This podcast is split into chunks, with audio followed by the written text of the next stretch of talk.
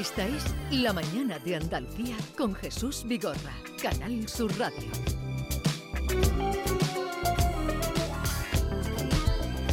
Como les anunciaba, vamos a mm, charlar con un compañero nuestro y compañero de todos ustedes durante muchos años, 34 en Canal Sur Televisión. Se llama Antonio Manfredi. Se incorporó, buenos días Antonio. Eh, cuando estaba jugando, cuando llegabas, porque le preguntaba, ¿quién tiene, siente envidia por Manfredi? Y Maite decía que sí. Y Yolanda meneaba la cabeza. Y... Yo no solo porque se jubila, sino porque ya me gustaría ser tan buen profesional como ha sido Manfredi en esta casa.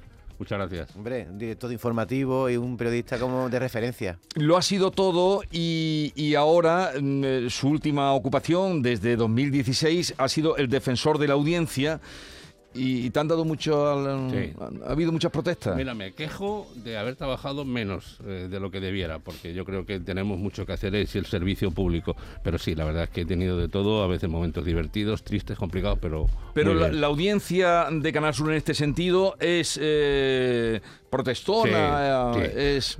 Sí, hay, hay protestonas, hay gente que protesta por el agravio territorial, que no te lo tengo que contar, todo el mundo lo sabe, que si la Semana Santa de Sevilla habéis puesto Mar de Málaga, que si sois unos béticos, que si sois... esto es así. Yo eso lo navego bien. A mí me gustan muchas de las quejas que llegan, muchas que tienen que ver con infancia, con violencia de género, con tratamiento económico, con equilibrio territorial, que esas las trato y la verdad es que llegan bastantes y hay gente muy, muy centrada en hacer las cosas bien, que es lo que Ya que has hablado de equilibrio territorial, que sale también los agravios comparativos de fútbol, de Semana Santa, de romería. Canal Sur, tú que has estado mm, desde el principio con Momenda, que, también estoy un poco antes que tú, ¿eh? en el 89. Eh, eh, ¿Hemos avanzado en eso? Mucho. Lo que pasa es que... Porque Andalucía es muy grande. Claro, pero es una cuestión emocional para mucha gente y por ocho horas que estuvieras en su pueblo, todo el mundo tiene derecho a pensar que la romería de su pueblo es la mejor del mundo. Y yo lo entiendo. Y la gente dice, usted tiene que venir a mi pueblo a la romería. Pues yo lo entiendo y nosotros hacemos lo posible y lo imposible. Se ha avanzado mucho, sobre todo porque yo creo que se hace un gran trabajo en delegaciones. Yo creo, mira, yo fui director en Huelva del 2007 al 2009. Recuerdo el caso, os acordaréis, de Mariluz Cortés, ¿no? que se me tocó entero, que murió en 2008, la pobre criatura. Yo ahí hice el verdadero máster en RTVA. El verdadero trabajo se hace en cada una de las delegaciones de Canasur. Aquí en Sevilla, fíjate que tenemos problemas de tal, pero tenemos problemas, o sea, tenemos mucho comparado con lo que hay ahí. Y ahí me di cuenta del trabajo que todos los días los compañeros y compañeras de la radio y de la tele, y sobre todo de la radio, yo creo que la gasolina de Canal Sur es la radio, lo he dicho muchas veces, es decir, el combustible que nos mueve ahí es, la, es Canal Sur Radio. Siempre me encantó escuchar esta casa, porque realmente es donde está el pulso en cada delegación, en cada esquina de Andalucía y eso a mí es lo que nos ha hecho fuertes la información de cercanía. ¿no? Em, el día 7 es cuando te vas. Cierto. el 8 ya el primer día de jubilado. De jubilado. ¿Y sabes ya lo que vas a hacer? Sí, bueno, tú sabes que yo tengo una militancia, he estado aquí alguna vez con los temas de asociaciones de pacientes, yo tengo una artritis psoriásica y me no tiene eh, no hay dinero, pero sí hay una cosa que me agrada mucho más que es ayudar a otros pacientes después de casi 40 años de tener esta patología y es a lo que me voy a dedicar porque tiene muchos muchos agradecimientos el ver la sonrisa de gente cuando le explicas lo que es esto afortunadamente la psoriasis ya no es un problema grave, se puede tratar sin ningún problema. La sanidad pública andaluza también, lo tengo que decir, pues va, va muy bien en este sentido. Y a eso me voy a dedicar y a escribir. ¿Y qué te voy a decir a ti? En la montaña de libros que me quedan por leer, pues. siempre ponernos la cola, ¿no? Sí, eh, aquí ha venido varias veces, me acuerdo un día con el doctor Conejo Mir, que hablamos, hicimos un programa de la psoriasis y sé que te sigues empeñando en eso. Bueno, ¿y la enseñanza la, la vas a dejar también? Sí, la enseñanza la dejé porque yo tengo un compromiso muy importante conmigo mismo y me di cuenta de que ya no podía, que me cansaba y que las peticiones de los nuevos periodistas así. Haré cosas de manera cuando me llamen, pero la enseñanza reglada la he dejado. Oye, eh, otro, otro aspecto en el que te conocen fue cuando tú llegas a Canal Sur, estuviste muchos años presentando los informativos en la tele, que eso da mucha popularidad, pero otro aspecto mm, de, actividades que tú has ocupado en esta casa ha sido la lotería. ¿Cuántos años has estado retransmitiendo 20 años, del año 95 al 2015. ¿Y, qué pasó una vez con lo de Granada que tú lo dijiste antes de tiempo? ¿Qué pasó? Cuéntame. Bueno, eh, eh, bueno esto que no salga de aquí. Eh, la base de datos de lotería que está abierta durante antes del sorteo, por la mañana se cierra y yo, que tengo cierta habilidad informática, conseguí la base de datos. Entonces, en el 2015 fue Roquetas de Mar. Yo, yo grité a moco tendido en el Teatro Real. Dije, Roquetas de mar, Almería. Era el año de la pajarita, ¿os acordáis? Sí, sí, sí, sí, sí, sí. En fin, cosas. Allí, y en Granada, en el año 97, grité lo mismo, ahí que fue en, en Granada Capital. El gordo íntegro las dos veces, ¿no?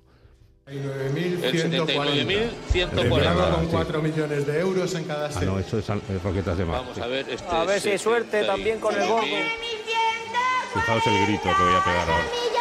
Atención, en Roquetas de Mar, Almería. ¡Roquetas! Se va íntegro a Roquetas de Mar. ¡Bueno! 60 series a Roquetas de Mar. ¡Almería! Enhorabuena, ahora sí que hemos dado el pelotazo. Eso. ¡Almería! Pero, pero eso, eso es transmitir. Sí, fijaos lo que había pasado a Almería, además, habían tenido un, un otoño muy duro de inundaciones y todo. Fue una satisfacción que se fuera a Almería. ¿no? Pero, mm, pero además, en esa época no es como ahora, porque ahora es inmediato. El, el Lorenzo Canales, que lo ha hecho este año la primera vez, estaba loquito perdido, Sí, sí. porque claro, le daban un listado, como ahora era un décimo que se Todo intercambian internet, y tal, claro, eso es. pues no, no es el- la emoción que tenía Exacto. en ese momento. Vamos a escuchar otro momento, tenemos de Navidad varios, porque hiciste 20 años. Exacto. Pero eh, vamos a escuchar un momento mm, también muy emocionante, como fue... Bueno, lo escuchamos y ahora nos cuentas tú. ¿Lo tenemos? Buenas noches, señores. Eh, 12 y 32 eh, minutos. Como escucharon antes a Carlos Herrera a lo largo del programa Así es la vida, hace 45 minutos se confirmaba la noticia de la liberación del industrial Julio Iglesias Zamora. El gobierno civil de Bilbao ha confirmado a Canal Sur Televisión hace cinco minutos la noticia. Ha sido, se fue secuestrado por ETA hace ya 117 días y ha sido liberado por mm, cinco minutos después de las 9 de la noche. Un directo, un improvisado que salió bien, como tú dices. Totalmente, la verdad es que salió bien. Tuve que enrollarme mucho, eso lo, lo habéis vivido vosotros, porque no llegaba la imagen y yo ya no sabía qué contar hasta que llegó la imagen del señor Iglesias Zamora llegando a su casa aplaudido. Eso, claro, ahora es normal, eso fue en el año 92, entonces era, tuve que movilizar a toda la casa, eh, robé una corbata del director general, entré en su te la cogí, en fin, todo, que no, que me perdone. Y entonces eh, hicimos aquel directo, creo que fue muy satisfactorio. eh, pero- Porque claro, en, en televisión, si no hay imagen, no hay nada, claro. Yo, yo ya llamé a Carlos Herrera, que hacía así es la vida, le dije, mira, Carlos, en media hora voy a tener las imágenes. Y Carlos, muy profesional, me dijo, yo te corto y entras tú. Sí. Y, y efectivamente, Carlos Herrera dio paso y dimos la liberación porque fue un momento muy, muy importante. ya que has contado esa, es- en fin, esa situación, tú buscando una corbata por los despachos, ¿qué importancia le das a la corbata en un presentador de televisión? Ya menos. Al principio mucha, pero ahora menos. Ahora yo creo que hay que ser uh, abierto, casual, como se dice ahora. Yo creo que la gente lo, lo agradece más cercanía, ¿no? Vamos a escuchar otro. eh, el tema, mm, bueno, ahora se sigue hablando de la droga. Siempre se habla de la droga, pero este caso que ocurrió no lejos de aquí.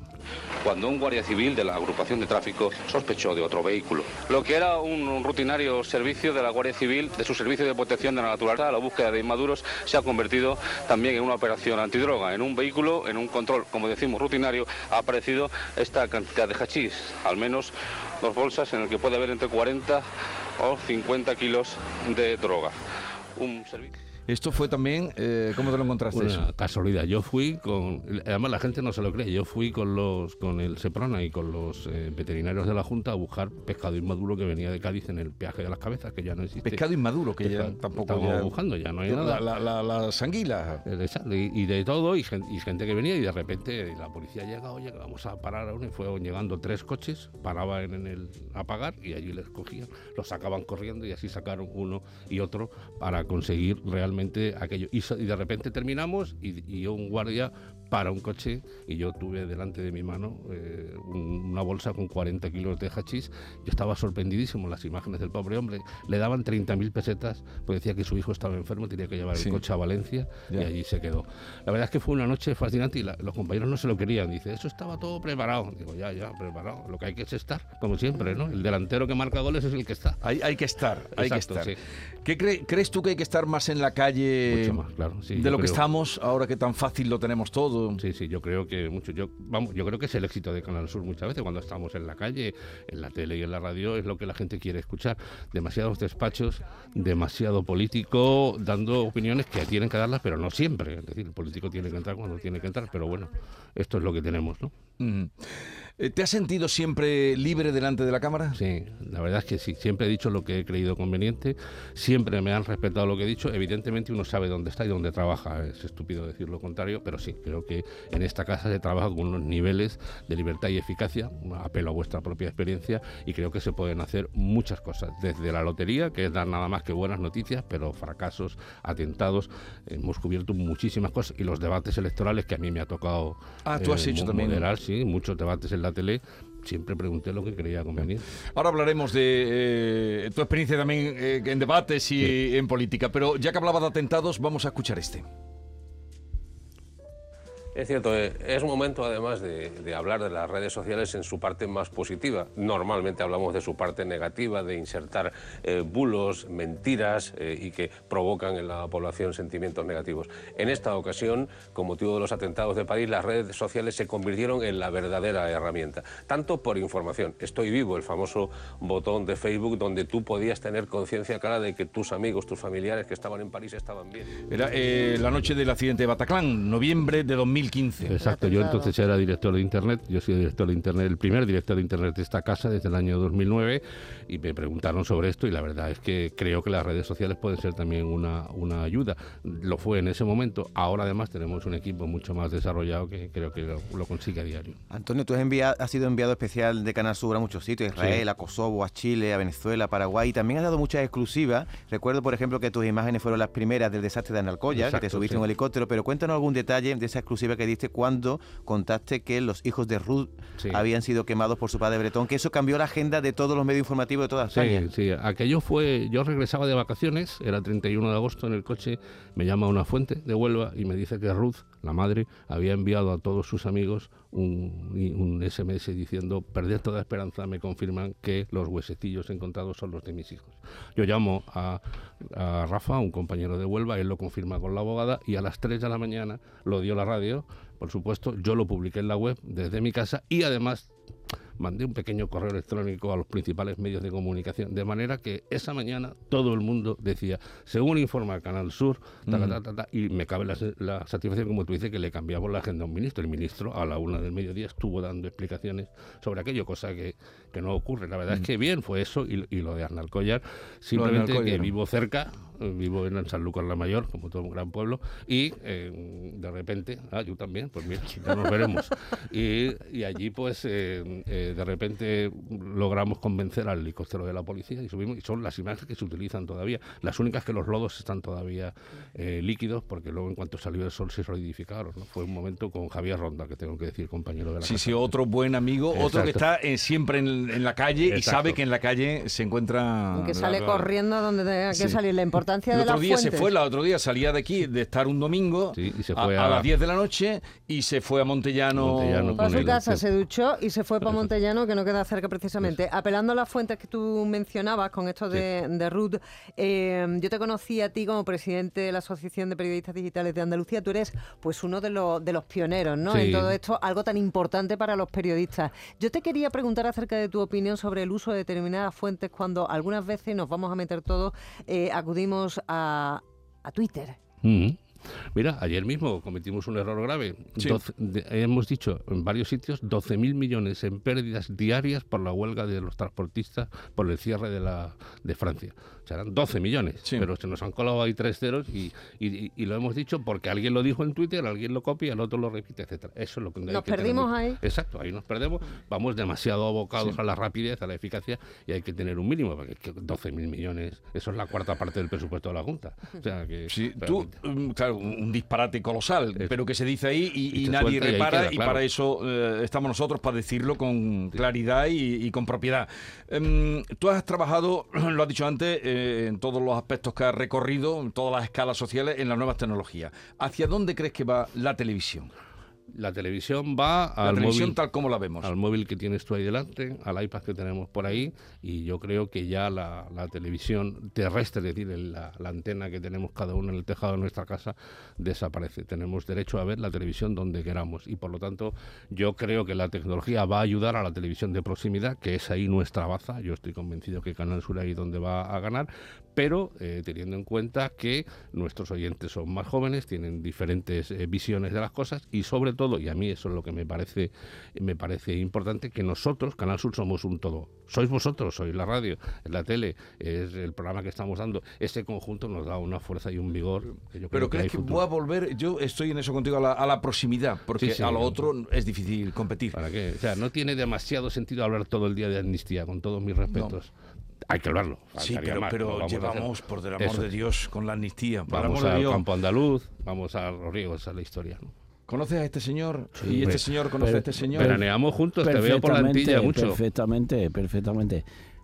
Enhorabuena. Muchas gracias. Paco Robles. Enhorabuena porque se jubilea. Pa- Paco Robles es quien ya está por aquí para su sección. Se lo he dicho a Manfredi, se va a quedar aquí, así que hoy eh, lúcete.